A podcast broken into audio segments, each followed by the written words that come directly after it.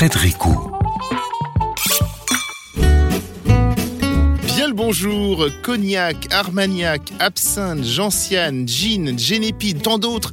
Les mots sonnent à l'oreille des gourmets comme des souvenirs de fin de soirée. Depuis quelques années déjà, on voit de plus en plus un véritable renouveau de ces spiritueux. Quand je dis renouveau, c'est véritablement parce qu'ils sont remis sur le devant de la scène. Ils avaient disparu, pensez-vous en m'écoutant? Ah, Pas tout à fait, mais s'ils faisaient partie de notre paysage gastronomique, les consommateurs les regardaient moins avec envie qu'avant. Ce sont ce que l'on appelle de jeunes adultes. Hein. Ils ont la trentaine et remettent tous à leur façon les alcools de leurs grands-parents en avant en leur donnant un nouvel élan. En consommant comme d'habitude avec modération, nous parlons de la nouvelle jeunesse des spiritueux aujourd'hui dans Miami France sur RZN Radio. Miam in France. Frédéric en tout début d'année, nous avions commencé 2022 en parlant des boissons sans alcool. Aujourd'hui, à contrario, nous allons explorer avec nos invités quelques boissons alcoolisées dont ils participent à l'expansion. Certaines étaient, il y a encore pas très longtemps, peu connues du grand public, d'autres parfois connotées un peu obsolète. Alors que nos aînés connaissent tous l'armagnac, le cognac ou encore le petit génépi que l'on boit souvent dans les Alpes, tout un public beaucoup plus jeune les redécouvre. Avec nous dans les studios de Radio, Amélie Glab, vous êtes la directrice artistique de Aurouse et vous lancez justement depuis trois ans un génépi. Bonjour Amélie. Bonjour. Au téléphone, durant l'émission, nous aurons Julien Roch de la société Bacae et Timothée Badi des Cocktailers. Vous allez tout comprendre. Alors, Amélie Glab, est-ce que vous pourriez nous rappeler ou peut-être nous expliquer pour certains qui ne connaissent pas ce qu'est le génépi Alors, le génépi, avant tout, c'est une fleur qui pousse dans les Alpes à partir de 1500 mètres d'altitude. C'est de l'artémisia, c'est ça C'est de la famille des artémisias. Exactement. Son nom scientifique, c'est l'artémisia unbelliformis. Ah, c'est joli. Euh, et donc, c'est une fleur qui se récolte en août, une fois par an. Euh, elle est assez rare. Elle pousse à même la roche, donc en général sur des, euh, sur des reliefs assez escarpés, ce qui en fait la culture assez compliquée. Donc on ne peut pas faire de champ de génépi. Mhm. il y a... Donc c'est forcément sauvage, c'est ça? C'est pas forcément sauvage parce que la cueillette sauvage est justement réglementée, car mhm. c'est une plante qui est protégée. Euh, donc le génépi, c'est une plante et euh, l'alcool de génépi, c'est la macération de la plante euh, dans de l'alcool. c'est ça, ce n'est pas une distillation. On va pas faire chauffer un alambic. En fait, on va mettre vraiment la plante dans de l'alcool blanc et avec du sucre, je crois, c'est ça?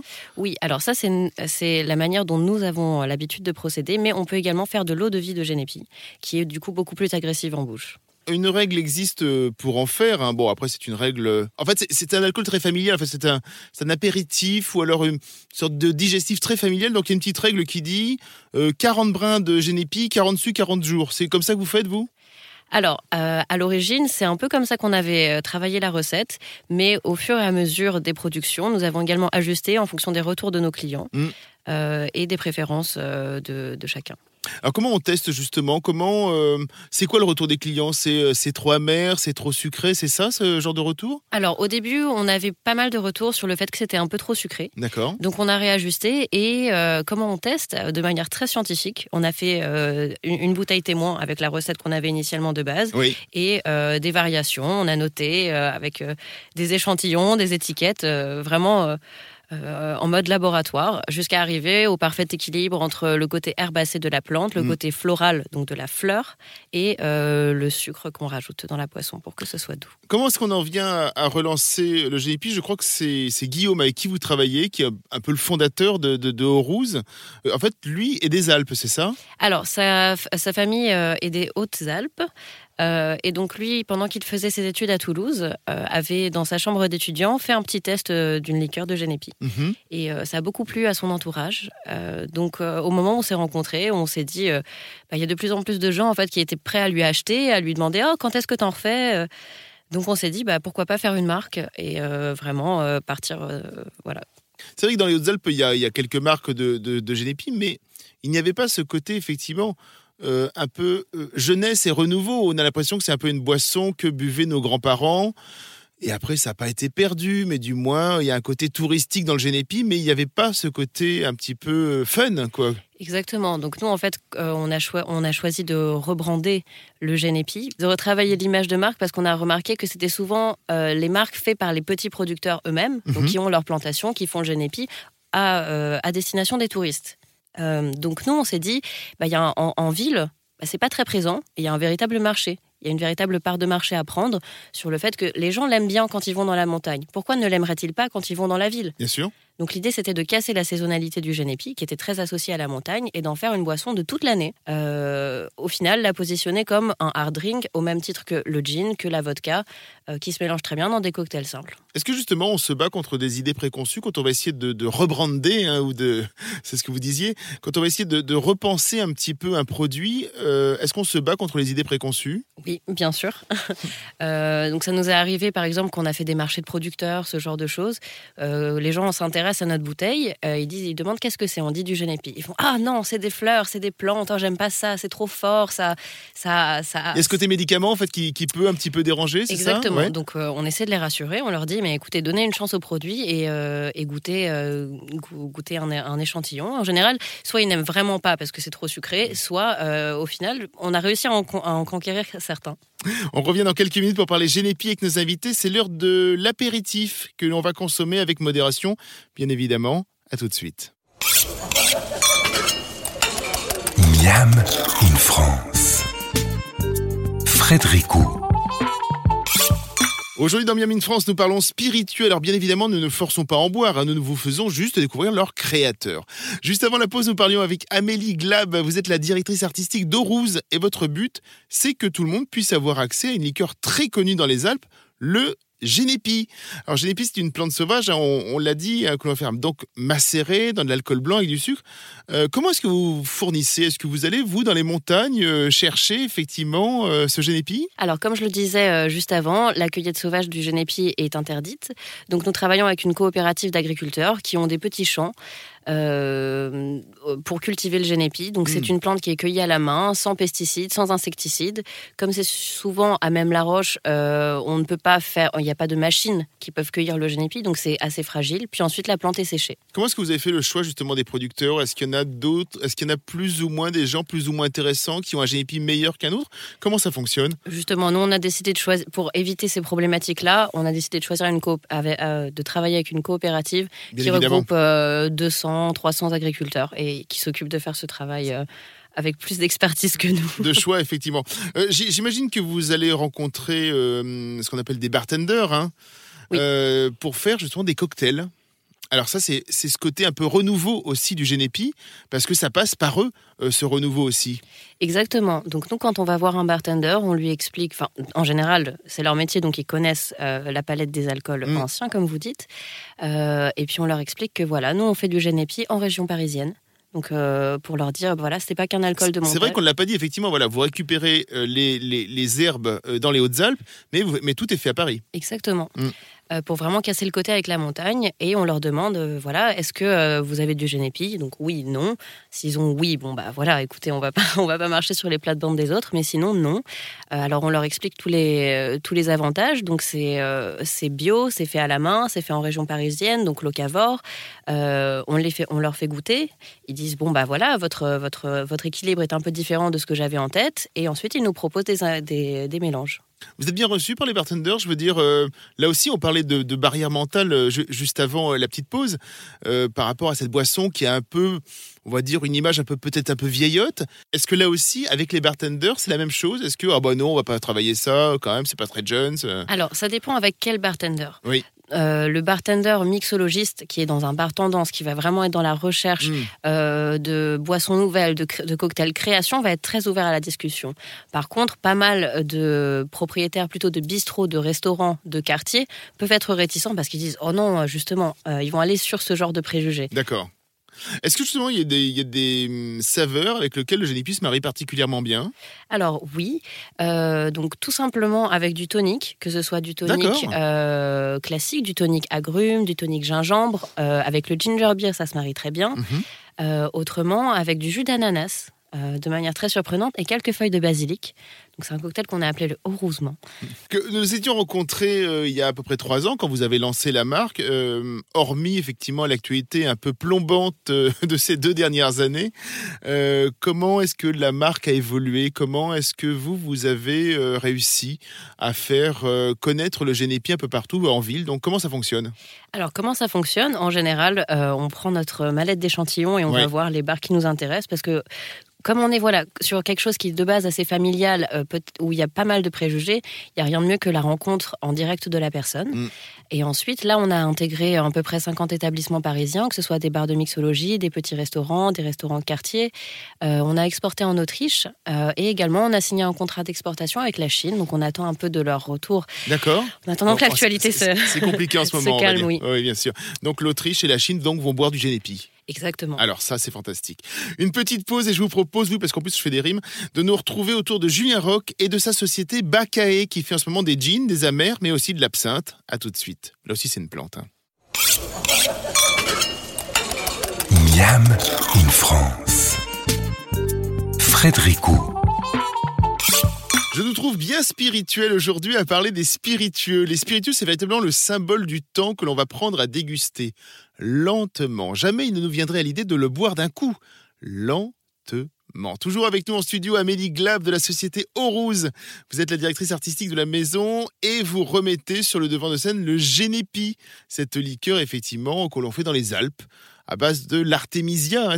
Vous me disiez l'artémisia quoi? L'artémisia umbelliformis. Umbelliformis, quel joli nom. Autre renouveau, je vous propose de partir à la rencontre de Julien Roch et sa société Bacae. Bonjour Julien. Bonjour. Après une carrière dans la finance et la restauration, vous avez décidé de vous lancer dans les spiritueux. Et c'est aux alentours de 2018 hein, que vous avez créé Bacae. Alors, vous avez à la fois des origines du Gers, mais aussi de la Martinique. Et quand on pense à ces deux départements, on pense Armagnac et Rome. Est-ce que c'est cela aussi qui vous a amené aux spiritueux? Oui, bien sûr. Je pense que les, les premières. C'est dans les gènes, on va dire. Dans ces, dans ces deux départements, c'est souvent une visite de distillerie. Et voilà, j'ai été, été au biberon. Bacae, pour le moment, vous faites du gin, des amers et vous faites également de l'absinthe. Est-ce que vous pouvez nous expliquer le choix euh, justement de ces alcools, de ce que vous appelez la gamme permanente euh, pour démarrer? Vous avez démarré avec lequel justement? Avec le gin justement? On a démarré avec le gin en 2018. D'accord. Euh, on a commencé à travailler sur notre projet en 2017. Et voilà, on a commencé par le gin parce que c'est un alcool par lequel on on arrive très bien à s'exprimer en étant petit. Et puis, on a décidé d'élargir euh, notre gamme avec euh, euh, une inspiration plus, des inspirations plus françaises, avec un apéritif amer à base de gentiane et, une absinthe, une absinthe qui est une absinthe de macération, distillation. Oui, là aussi, c'est des plantes, effectivement. Hein. C'est des plantes. Alors ça, fait écho à nos, amis qui font du, du génépi, puisque l'absinthe est une plante de la même famille. Euh, voilà, qui est macéré, distillé, euh, l'ancêtre du l'ancêtre du pastis. Et voilà, on mm. essaye de le faire avec euh, des ingrédients, des ingrédients français du Massif Central.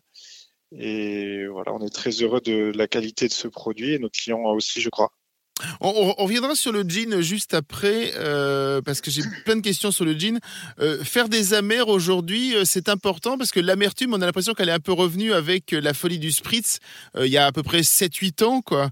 c'est important d'avoir dans sa gamme parce que l'amertume, on l'avait pas forcément énormément. je veux dire, dans les apéritifs français, hormis effectivement une marque très connue qui commence par un S. Mais voilà, l'amertume n'est pas forcément dans l'ADN de l'apéritif français, peut-être, non? Alors il y a, y a, quand même une tradition hein, de, de, autour de, de, ces boissons. Mm. Plus récemment, euh, il se trouve que euh, les apéritifs amers se marient très bien avec le gin dans certains cocktails, donc c'était euh, c'était une envie aussi ah, pour, nous d'avoir un produit pour compléter en fait qui complète notre gamme, mm. mais en tant que tel, il se consomme aussi, il se consomme aussi très bien. C'est une base de cocktail intéressante. Et hum, voilà, ça représente euh, euh, une débouchée euh, auprès, de, auprès des clients qui, qui nous suivent depuis le début de, de l'aventure. Alors vous avez un avec alcool et un sans alcool, il est travaillé de la même manière? Ce sont effectivement les mêmes botaniques. Alors pour le, la version sans alcool, on fait s'évaporer euh, grande partie de l'alcool résiduel. Il en reste 0,4%, mais effectivement, ce sont les mêmes, les mêmes botaniques. À, qui est-ce que vous adressez en priorité? Est-ce que c'est plutôt les professionnels ou le grand public? Euh, alors les, deux, effectivement, on a, on a fait trois choses importantes chez, chez Bacae. On se distribue auprès de, des cavistes euh, épiceries fines. On mhm. se distribue auprès des cafés, hôtels, restaurants essentiellement à Paris. Et puis on a un peu de vente euh, de vente directe et de découverte de, la distillation à notre atelier. Donc les trois publics depuis 2018. On continue de parler avec vous, Julien Rock, et on va évoquer vos jeans hein. dans quelques minutes. On l'a un petit peu fait juste avant. À tout de suite dans Miami France sur RZN Radio. Miam in France. Frédéric on parle d'alcool un peu fort à consommer avec modération aujourd'hui, hein, puisque nous évoquons avec nos invités les spiritueux. Juste avant la pause, nous étions avec Julien Rock et nous allons évoquer les jeans hein, que vous faites pour Baquet. Votre société, comment est-ce que vous l'avez travaillé ce premier jean? Alors, d'après ce que j'ai lu, c'est Geneviève, euh, Genevièvre, coriandre, citron, pamplemousse, angélique, verveine et eucalyptus. C'est ça hein, les, dominantes. Exact. Alors, il y a huit composants dans notre jean. Il y en a quatre qui sont assez classiques. Le mm. genièvre, la coriandre, euh, les agrumes, citron et la racine d'angélique. Euh, et puis quatre qui sont plus signatures pour nous, des notes plutôt herbacées, citronnées la verveine, l'eucalyptus, euh, une note très herbacée, et puis le pamplemousse, un renfort d'agrumes, et la gentiane. Qu'est-ce que c'est finalement gin C'est un alcool blanc avec du genièvre. À partir de là, on fait ce que l'on veut, c'est ça hein? Alors effectivement, la définition juridique, c'est que c'est une boisson spiritueuse produite à partir d'un alcool euh, neutre, principalement en tout cas euh, souvent de l'alcool de blé, mhm. euh, principalement aromatisé à la genièvre. Donc ça laisse beaucoup de, de l'attitude à la créativité autour de la genièvre, qui doit être l'élément euh, gustatif euh, le plus important. Alors, je crois que vous proposez également des ateliers autour du gin. Comment ça se passe? Est-ce que si pour la cuisine, on va dire qu'un plat réussit, c'est par rapport à ses saveurs qui se complètent, etc. Qu'est-ce qui fait qu'un gin est réussi? Et est-ce qu'on peut rater une recette de gin euh, je pense que comme en cuisine, il y a une notion de, une notion d'équilibre. Hmm. Euh, les, gens qui viennent, les gens qui viennent vous voir pour faire justement dans vos ateliers pour faire un jean, qu'est-ce que vous leur conseillez par rapport effectivement à toutes les botaniques qu'ils vont pouvoir trouver pour le composer? Alors effectivement, nous on propose tous les tous les samedis à des groupes de jusqu'à 12 personnes de venir faire du jean avec nous. Et par petits groupes, ils créent une recette et ce qu'on ce qu'on invite, ce qu'on les invite à faire, c'est à créer. Et donc soit de forcer le trait sur une des directions aromatiques euh, qui, qui, leur, qui les inspire le plus. Donc ça peut être les agrumes, ça peut être euh, des notes plutôt herbacées, des notes plutôt florales. Et donc souvent, ce qu'on les invite à faire, c'est soit définir une, une dominante forte ou alors de composer des choses plus équilibrées en allant chercher ici et là par intuition ce qui leur semble euh, bien se marier. Puis nous, on les aide évidemment dans les, dans les grammages pour trouver l'équilibre et ça en 2-3 heures de temps. Qui est le public qui vient vous voir? Est-ce que là aussi, ce sont des jeunes qui ont sensiblement votre âge? Donc, vous, je crois que vous avez aux alentours de 36-37 ans. Ou est-ce que ça va être plutôt des gens un peu plus âgés? Euh, Qui est-ce qui vient vous voir? Alors, on a des gens vraiment de tous âges. Quand même, la, dominante entre 25 et 45 ans, je dirais. Mm mais on a des gens qui sont plutôt euh, curieux, d'autres d'autres qui sont vraiment euh, pas experts, mais en tout cas qui, qui, qui ont une vraie connaissance des spiritueux. Euh, de tous âges, des hommes, des femmes. Donc c'est assez divers comme, c'est assez hétéroclite. Comme, Panel de comme panel de participants. Oui. C'est intéressant le gin parce qu'effectivement il y a beaucoup de distilleries qui font du gin en France et depuis une bonne dizaine d'années j'ai l'impression qu'il y a vraiment une notion de terroir qui vient s'ajouter au gin euh, parce que dans chaque région de France on peut avoir des herbes, on peut avoir effectivement des choses qui sont très typiques d'une région pour faire des, des jeans très euh, régionaux presque. Oui, c'est vrai. Alors, c'est vrai dans certaines régions en France. Plus largement en France, on essaie d'utiliser, je crois, tous euh, des aromatiques françaises, mm. puisqu'on a, on a une agriculture euh, qui, qui est assez développée sur ces, sur ces segments en France. Donc, c'est super. En parlant d'ingrédients, je crois que vous faites très attention à la façon dont vous choisissez la matière première. Hein. Je crois que ça ne dépasse pas l'Europe. C'est bien cela?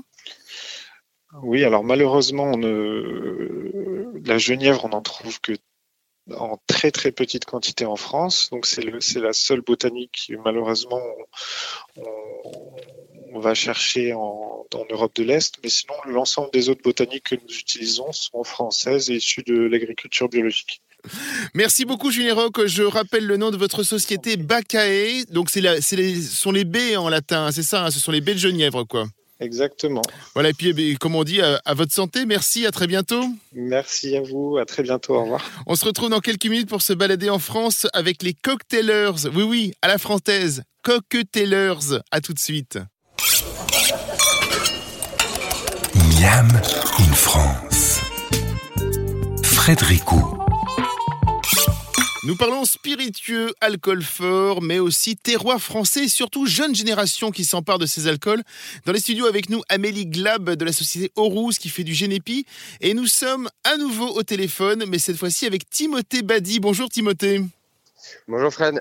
Vous êtes le fondateur des Cocktailers. Alors, vous, vous ne faites pas de spiritueux, mais vous parcourez la France à la recherche justement de petits distillateurs et vous les mettez en avant grâce à votre collection de bouteilles. Est-ce que j'ai bien résumé? C'est très très bien résumé, ouais. Alors expliquez-nous un petit peu, d'où c'est venu cette idée? Euh, alors, l'idée est venue d'un tour d'Europe euh, des distilleries. Ah, vous avez fait un tour euh, d'Europe? Ah oui, à ce point-là Avec mon associé, on est parti en 23 mois. On a fait plus de 100 distilleries dans 12 pays. D'accord. Et dont beaucoup en France. c'était quoi le but à la base de faire ce tour d'Europe? Le but, c'était de se former pour avoir une cave à spiritueux. D'accord. Voilà, de sourcer des produits euh, et, finalement, on est revenu de ce tour d'Europe euh, avec plein de rencontres, notamment en France, euh, la découverte de, de, de, nouvelles catégories de produits un peu insolites. Mhm. Et on s'est dit qu'en France, on consommait que du whisky, du rhum et, du gin. En gros, je caricature un peu, mais qu'il y avait un savoir-faire de, de, dingue, de distillerie artisanale, indépendante, familiale, avec des produits exceptionnels, mais mm. que personne ne connaissait ou que tout le monde avait un peu oublié. Et on s'était dit que voilà, il y avait un maillon manquant entre euh, ces distilleries au savoir-faire et aux produits d'exception et une nouvelle génération qui cherchait euh, justement des, nouvelles pépites, de l'originalité du terroir. Euh. Et pourquoi le choix de faire de l'embouteillage et d'aller voir des distillateurs plutôt que de faire vous-même une, une, nouvelle boisson ou peut-être même comme on a pu le voir effectivement du gin et des choses comme ça? Euh, ben justement parce que c'est des distilleries, c'est des, des, terroirs qui sont qui sont centenaires, mmh. euh, des distilleries qui ont un savoir-faire euh, centenaire. La plus jeune distillerie avec qui on travaille date date de 1890, la plus jeune. donc donc voilà, il y a un savoir-faire centenaire qu'on voulait mettre en avant. Et comme je disais, ben, on, on boit assez de gin. Il y a déjà assez de marques de gin. Bien sûr. Euh, nous, on voulait sélectionner des fûts, euh, le Calvados, euh, on bossait sur de l'Armagnac ou des liqueurs un peu, un peu oubliées. C'est ça, vous êtes embouteilleur. Alors, j'ai noté un petit peu, donc il y a quatre liqueurs, dont certaines sont très surprenantes. Il y a melon, whisky châtaigne, mais aussi pain d'épices et sapin. où est-ce qu'on les trouve celles-là? Je ne sais même pas que c'était traditionnel, moi, de, de, la liqueur de pain d'épices ou la liqueur de sapin. Alors, pain d'épices dans la, dans la région alsacienne, Dijon, enfin Lorraine. Bien euh, évidemment. Et eh oui. Voilà, donc ça, c'est, c'est très connu dans la, dans la région. Euh, le sapin, on est là, on va plus être ben, dans les Vosges, euh, dans le Jura, même un peu dans, dans les Alpes. Après, whisky châtaigne, c'est des, des, choses, euh, c'est des recettes qui ont été, euh, qui ont été développées, mm. euh, mais qui reprennent des, voilà, de, c'est de la châtaigne d'Ardèche, voilà. Et ben, aujourd'hui, un whisky assemblé avec un whisky alsacien. Et la liqueur de melon de Cavaillon, alors là, pour le coup, c'est, c'est vraiment, voilà, la Provence en, la Provence en bouteille. des cigales en bouteille. c'est, délicieux, effectivement. Un peu moins d'héritage, en tout cas, de, comment dire, d'implantation locale. Euh, euh, sinon, vous avez aussi une absinthe, vous faites une fine calvados, un armagnac blanc et un genièvre. Euh, comment est-ce que vous, vous êtes tombé sur ces distillateurs, justement? Eh bien, pendant ce tour d'Europe. Pendant ce tour d'Europe, d'accord. donc, c'était là, c'est, on est, nous étions en France. Ouais. Voilà, pendant ce tour d'Europe, mais tous les gens avec qui on, bosse, c'est des gens qu'on a rencontrés pendant notre tour d'Europe, avec qui on a lié des, relations très privilégiés, voilà, qui sont devenus des amis, euh, voilà. Donc, euh, plus euh, une relation fournisseur-client.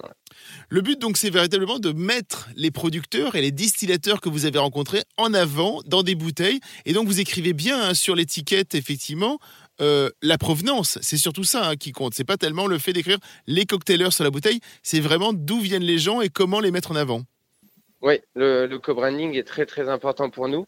Euh, pour certaines maisons qui ont plus de 200 ans, c'est la première fois qu'ils autorisent une autre marque à, poser son nom à côté du, du leur.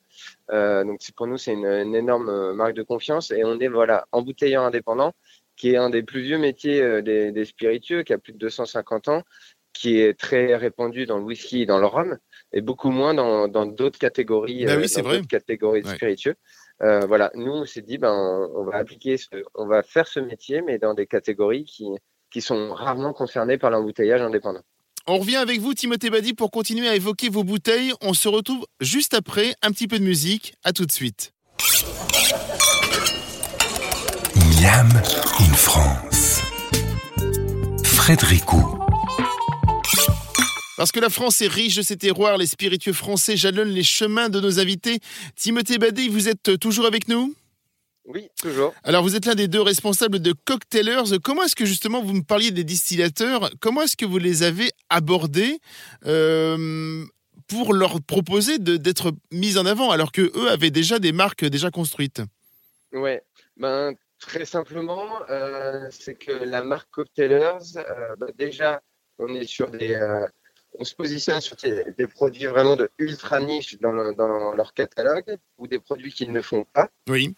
Euh, un des très bons exemples, c'est euh, notre Calvados, notre film de Calvados. On travaille avec euh, la mythique maison Michel Hullard, qui est vraiment spécialisée dans les très vieux Calvados et millésimes. et nous, on est sorti sur, on a sorti une sim. Donc, en fait, un Calvados entre 2 et 4 ans, donc c'est mhm. depuis 2018 pour le moment c'est les plus jeunes Calvados qui sont jamais sortis des chais euh, de la maison York. D'accord. Euh, donc voilà, et en plus de ça, on amène euh, bah, forcément un, canal de distribution auquel ils n'ont pas forcément accès, donc il va être très cocktail, bar à cocktail, bar d'afterwork dans les grandes dans les grandes villes, les bars d'hôtel. Voilà. Justement, là, on, va reparler juste des, des, des bartenders juste après, mais est-ce qu'il y a par exemple, dans votre, dans votre tour d'Europe, est-ce qu'il y a des spiritueux que vous n'avez pas encore ajoutés à votre gamme et qui sont prévus euh, Ou alors vous vous êtes dit, bah, tiens, on va attendre un petit peu, pourquoi, comment, en discutant Expliquez-nous un petit peu le, le, ce que vous avez envie de faire par la suite. On a fait un tour d'Europe, mais du coup, maintenant, on s'est spécialisé vraiment que sur le 100% français. Sur la France, bien sûr. Euh, voilà. Euh, il reste plein de choses à faire en France. on aimerait sortir des nouvelles bouteilles tous les, toutes les deux semaines. Mm. cependant, on s'est lancé juste avant le Covid. Euh, on a réussi à lancer euh, huit références en l'espace de deux ans euh, dans une période assez troublée. là, le, temps est à, un peu asseoir la marque. On a déjà un très beau catalogue, mais on est en train de, voilà, de réfléchir à de, nouvelles choses sur des eaux de de fruits, peut-être en Alsace, une petite vieille prune. Enfin voilà, il y a, des choses qui avancent.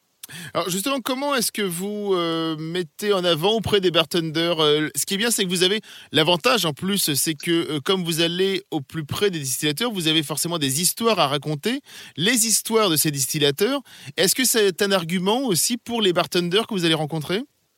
Oui, bah le, pour les bartenders, c'est nous le but, c'est de, de, sortir des, des, sentiers battus et d'apporter des, des, pépites. Et c'est vrai que hmm. dès qu'on fait goûter nos produits, le cerveau le cerveau des bartenders euh, part en, overdrive euh, et, ils ont des milliards d'idées à la seconde et, euh, et donc ça c'est vraiment génial. Le but c'est vraiment de leur apporter des choses qu'ils n'ont jamais goûté mm. et qui peuvent travailler de manière exceptionnelle.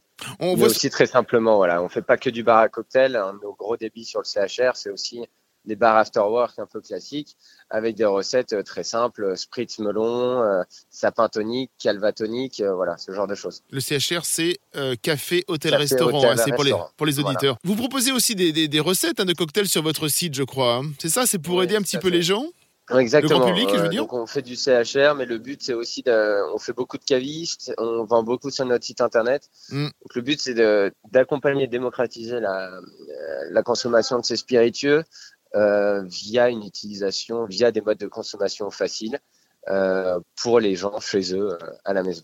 Sur, votre site, il y a aussi l'histoire des distillateurs. Est-ce que c'est, on peut voir ça effectivement dans, dans, les restaurants où on va nous raconter l'histoire d'un plat et l'histoire des produits? Est-ce que justement mhm. là aussi pour le grand public, euh, ça aide à faire un choix effectivement l'histoire des gens qu'il y a derrière une distillation, un produit, une liqueur? Oui, ça, ça, fait clairement une, une, différence de savoir d'où vient le produit, de mettre une tête une tête sur, euh, sur une bouteille, euh, c'est essentiel. Et, mm.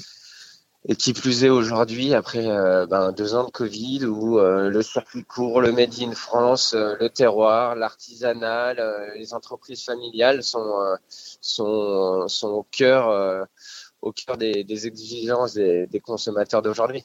Qui sont vos euh, clients? Bah, Est-ce que vous savez un petit peu, est-ce que vous savez si justement ce sont des clients qui ont sensiblement votre âge, donc une trentaine d'années, ou alors on va aller vers des clients un peu plus expérimentés, qui peuvent avoir 50, 60 ans et qui connaissent déjà bien les alcools et spiritueux et qui viennent vers vous pour découvrir peut-être autre chose qu'ils ne connaissent pas? Eh ben, on a un peu des deux. Euh, on a un peu des deux. Euh, on a une clientèle qui peut être entre guillemets rural, en tout cas vraiment qui est pas dans les grandes villes, euh, un peu plus âgé, entre au-dessus de 45-50 ans, qui commandent beaucoup sur notre site. Et en même temps, on a une euh, génération, enfin des gens un peu de notre âge, 30-35 ans aussi, euh, assez urbaine, voilà. Donc on fait le pont un peu entre entre ces, ces deux profils, voilà. On va vous remercier Timothée Badi. Les Cocktailers, c'est votre euh, donc marque d'embouteillage de spiritueux français et je dirais même plus de spiritueux de terroir. Alors à très bientôt et au, plaisir, et au plaisir de vous avoir dans nos verres. Oui, merci. à bientôt. avec plaisir. À bientôt Timothée, merci beaucoup. On se retrouve dans quelques minutes pour la dernière partie de ce Miami France consacrée aux spiritueux. À tout de suite.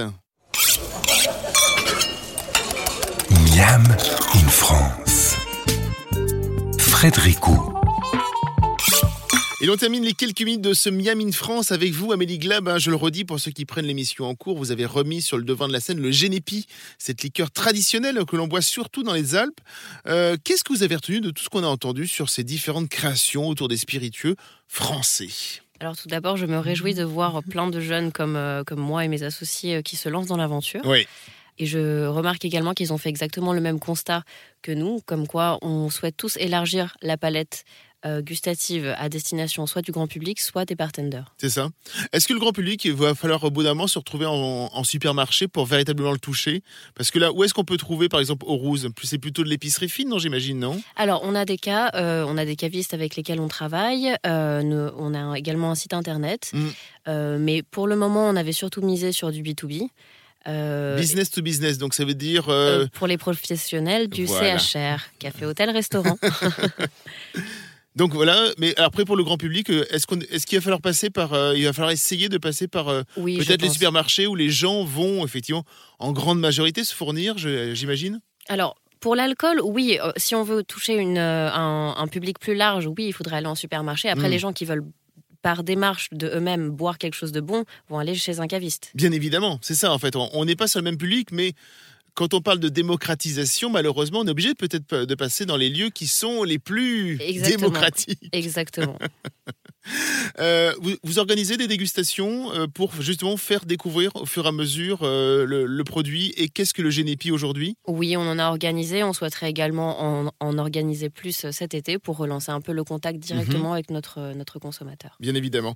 Comme je le disais en tout début d'émission, nous avons commencé 2022 en parlant des boissons sans alcool, comme le gin sans alcool, hein, qui est une véritable distillation. Il y a un véritable marché pour cela qui augmente régulièrement. Est-ce que c'est quelque chose qui vous tenterait euh, de travailler ça, génépi sans alcool, peut-être alors, pour le moment. Ça, ferait peut-être plus un sirop, en fait, mais. Euh, Exactement. Euh, pour le moment, non, sachant que le génépi est déjà un peu un alcool de niche. Faire de la niche dans la niche, c'est un peu risqué pour le moment. Ce serait compliqué.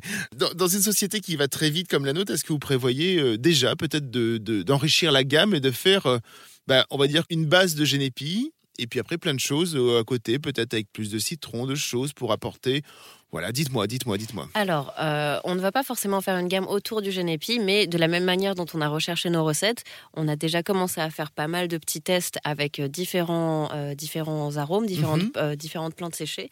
On est arrivé, il y a une recette qui est ressortie, donc on a une recette qui est validée. Qui n'est donc pas du Genepi, qui, est un mélange de plantes. Qui est un mélange de plantes, exactement, avec une, une, une principale qui est différente du Genepi. D'accord. donc, restez connectés pour, pour en savoir plus bientôt. Justement, qu'est-ce qui est prévu dans les mois qui arrivent? Alors, donc cette boisson-là, ça va être pour quand cette, euh, Vous la prévoyez pour quand cette boisson? Pense plutôt 2023, 2023 pour être réaliste. Oui, ouais, ouais, c'est ça, oui. Et donc à partir de là, euh, donc là, ça va être une création pure. C'est une création pure. C'est un mélange de plantes. Ça sera également une, liqueur, mhm. euh, pareil, qui sera qui, qui, aura une autre personnalité. Est-ce que ça va être compliqué, effectivement, là aussi de la présenter, euh, je veux dire, au grand public et peut-être aux bartenders, euh, parce que justement là, il n'y aura pas de quoi se reposer sur une tradition. Exactement, il n'y aura pas de préjugés, donc euh, c'est à nous d'écrire l'histoire, c'est à nous d'écrire la personnalité de cette liqueur. Donc on a une page blanche qu'on va devoir...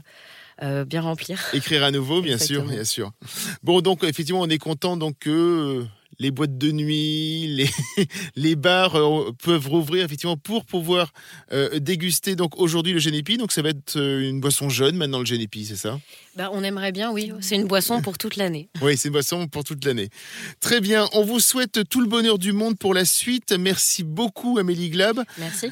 Nous nous retrouvons la semaine prochaine pour de nouvelles aventures gourmandes. Mais en attendant, avec modération quand il s'agit d'alcool et de spiritueux. Régalez-vous.